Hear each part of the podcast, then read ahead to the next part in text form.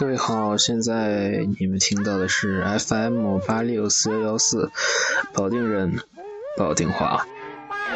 鲁王府在徐州，他无法无天。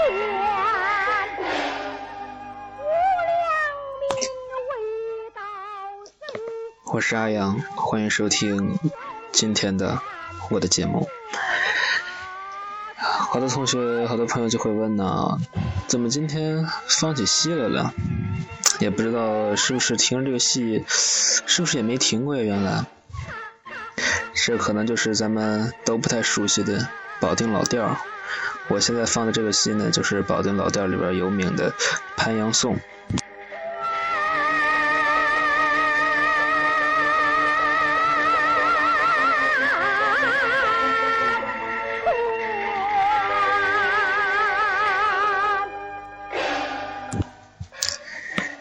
咱们现在比较了解的啊，这些戏里边啊，什么北京的有京剧啊，什么河北梆子啊，还有像是什么东北那边的二人转呀，但是很少，咱们保定人也很少知道有保定老调这么一个戏种。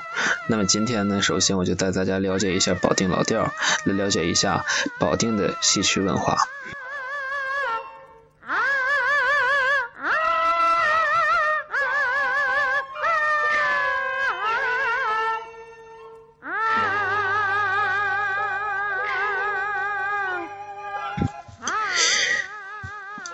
咱们从百度百科上，我给大家说说啊，保定老调呢，又称老调梆子，是河北省具有悠久历史的汉族戏曲戏种之一。起初呢，是白洋淀周边农民花卉中俗曲和西调。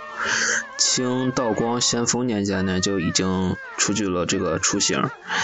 早期呢，老调调行以声静为主。而声静两行呢，又是分行不分腔，通唱老声调，故称老调。流行的地方呢就比较广了，像是除了咱们保定以外，还有像沧州啊、衡水啊、石家庄、邢台、邯郸、张家口，然后呢还有北京、天津以及那个山西部分地区。看来它的流传，它的那个影响范围还是比较广。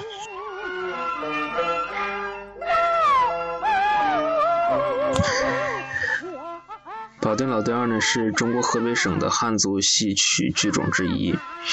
保定老调作为一个有特色的戏曲声腔剧种。有广泛的群众基础，是当地群众常在口头哼唱的曲调，所以民间曾经就有那个做饭离不开锅灶，听戏离不开老调的这个说法。老调呢，曾先后四次到北京演出，受到过首都人民和领导专家的好评。中央的领导同志呢，曾经就鼓励说：“保定有宝，老调不老。”老调已经有大概是两三百年的历史。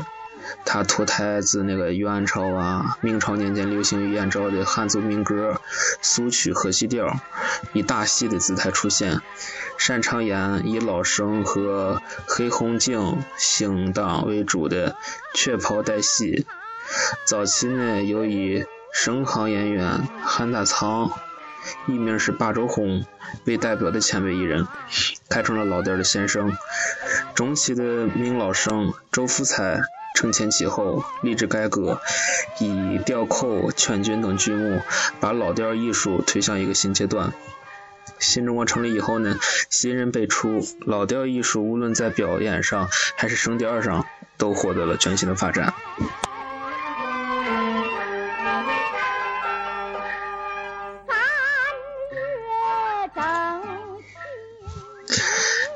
那么 《潘阳颂》忠烈千秋拍成电影以后呢，老调的影响就发展到了全国。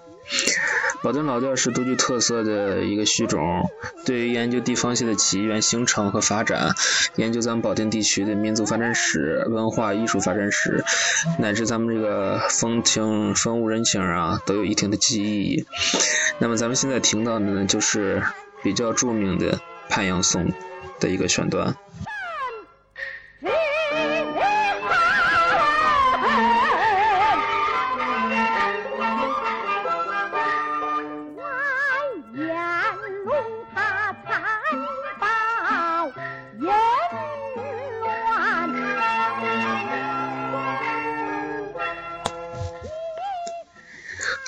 在它的发展过程中呢，先后受到流行在当地的高腔和河北梆子的影响，并吸收了当地说唱艺术的精华。在清朝光绪年间，出现了较为正规的职业班社，并开始进入城市。到了二十世纪三十年代呢，就发展到了繁荣时期。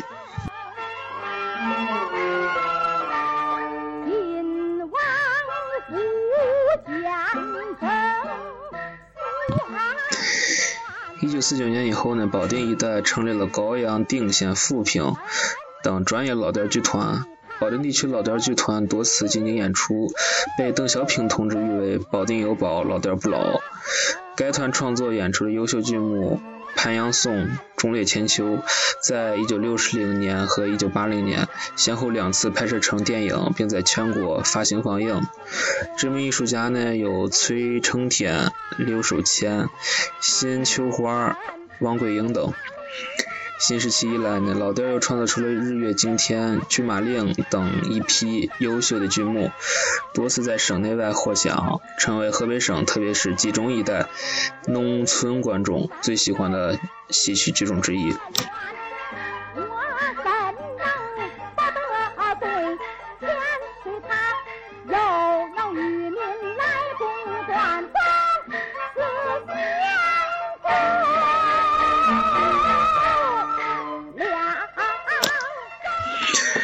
刚才给大家介绍了一下这个河北老呃保定老调啊，咱们好像现在很少有保定人会唱这个保定老调。我也是前一阵我忘了是在哪儿听说了这么个东西，然后咱们来查查来了解一下。毕竟是咱们保定当地的一个独具保定特色的这么一种戏种，咱们别老说什么。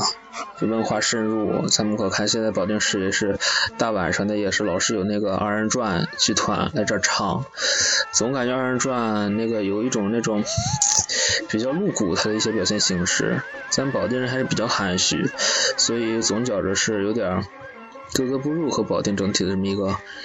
呃，文化氛围，但是咱们刚才听了这个保定老调，觉得还是有那么点韵味儿，比较历史文化气息比较浓厚，也觉着是不像那么粗俗、粗鲁，也很有很有这个感觉，所以咱们还是听一听咱们保定地区的保定老调，感受一下保定的历史。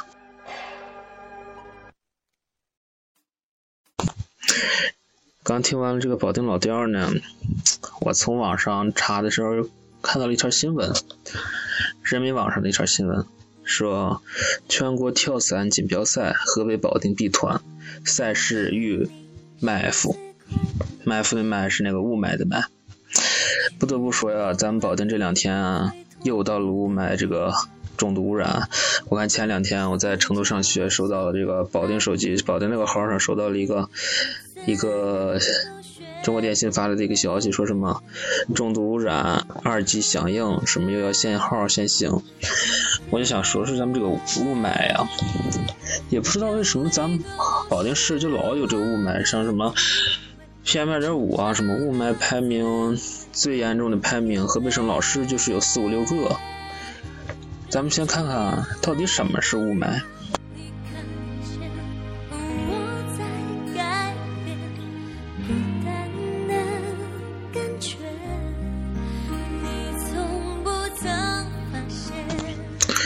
雾霾是雾和霾的组合词儿。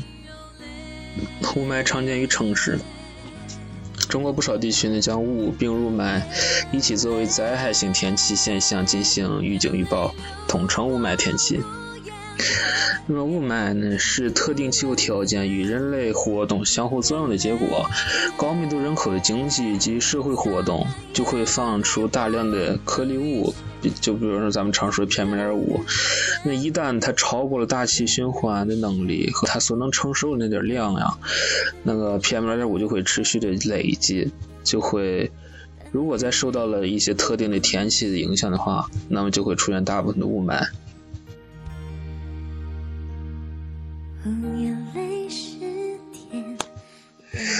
二零一三年，雾霾成为年度关键词。去年，也就是说，去年呢，在这一年一月份，就有四次雾霾过程，笼罩了三十多个省。光北京就只有五天不是雾霾。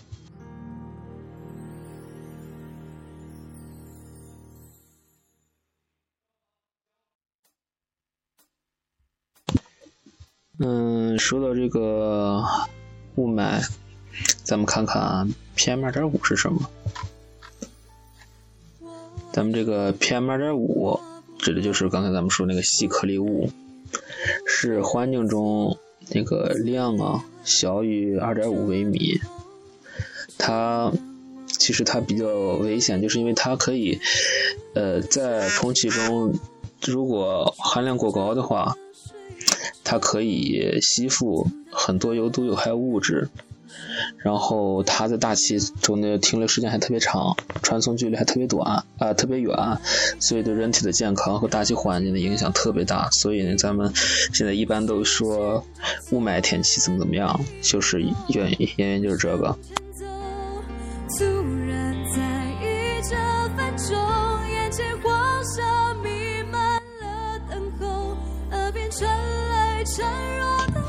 那我刚才也查了一下，为什么咱们京津冀地区，尤其是河北这方面，它就是这种污染的重灾区呢？专家就是这么说的，我给大家读一下啊，这个是来自中国环保行业网的一段专家的一段这个论述。他说，京津冀地区啊，是我国以煤为能源产业的主要。聚集区域之一。“十一五”期间呢，根据国家环保政策，该地区投入了大量资金建立那个二氧化硫脱除装置和烟气除尘的装置。那么，为了提高脱硫效率呢，各企业根据环保部门的要求，建设的脱硫装备基本是以湿法脱硫为主导。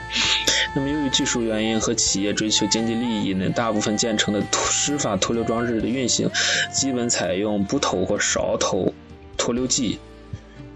什么是脱硫剂呢？大概也就是说氧化钙啊、氧化镁或者是氨这种类型的东西。呃，通过勺头或不投这种东西来进行运行，大量的二氧化硫呢和氮氧化物在稀土塔中与水雾结合，形成亚硫酸和亚硝酸，以及大量的水蒸气，通过不低于一百米的烟囱。就排放到了大气当中，烟囱越多呢，湿法脱硫装置越多呢，进入大气的可形成 PM 二点五这个元素啊就越多。再加上咱们这个太行山啊，有一个固有的这个屏障，河北地区静风天气比较多，也就是说没风的天气比较多，空气呢流通不了，导致这个污染越来越多。那么如果西边冷空气呢？一过了，就直接将这个污染物呢，也就排到了北京、天津的地方，也就造成咱们这个京津冀地区多雾霾天气的这种现象。我一直误会那是颗完美钻石，不曾看见它的傻子，把它镶在我的戒指，我也没发现有什么损失。咱们刚才说完了这个雾霾啊。咱们还是需要关注一下自己的身边的这个环境，毕竟咱们生活在这个环境当中，不能老让雾霾影响我们的身体健康。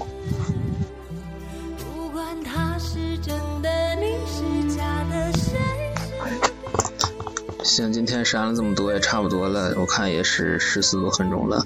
这里是 FM 八六四幺幺四，如果你喜欢的话，可以继续关注我的电台。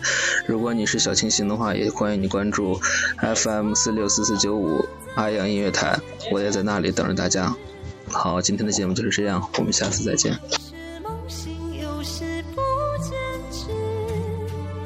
就是